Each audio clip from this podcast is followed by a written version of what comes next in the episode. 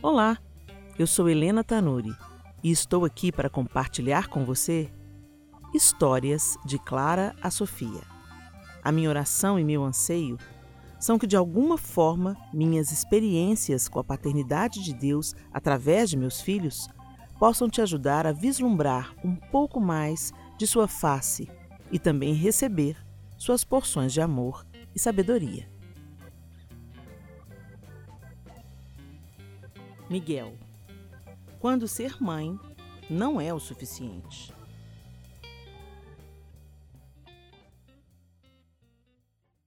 Eram dias divertidos e de muito trabalho.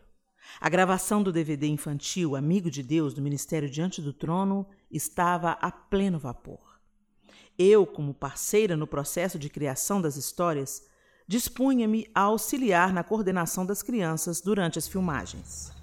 A presença das mães não era permitida nos locais das gravações para que a pressão e a expectativa sobre as crianças fossem minimizadas e mais intervenções evitadas. Meus filhos participavam do projeto, mas eu tinha a firme convicção de que deveria me manter imparcial e interferir o mínimo possível. Contudo, naquela ocasião, tive uma das mais difíceis experiências que vivi como mãe. As crianças deveriam estar brincando em um playground e, atendendo a uma ordem do diretor, deveriam abandonar os brinquedos e seguirem para uma direção pré-determinada. As cenas eram repetidas várias vezes para termos opções de escolha na edição. No parque onde gravávamos, havia três cavalinhos de madeira e o nosso Miguel brincava em um deles. Um dos três cavalos estava parcialmente quebrado e a criança sentada nele estava visivelmente insatisfeita. Ao sinal do diretor, as crianças abandonaram os brinquedos e caminharam na direção determinada. Era a segunda tomada.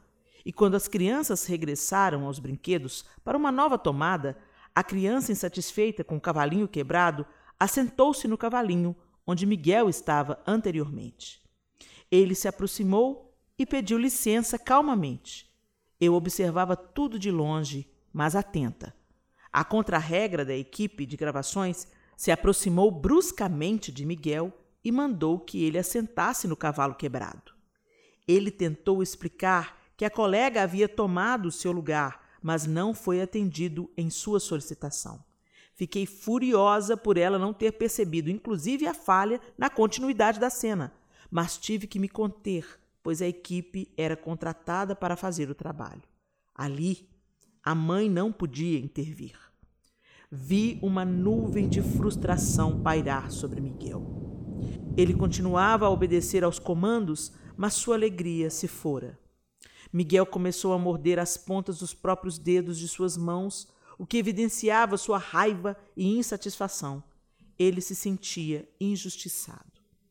Quando terminamos as gravações naquele dia, os seus dedinhos estavam em carne viva.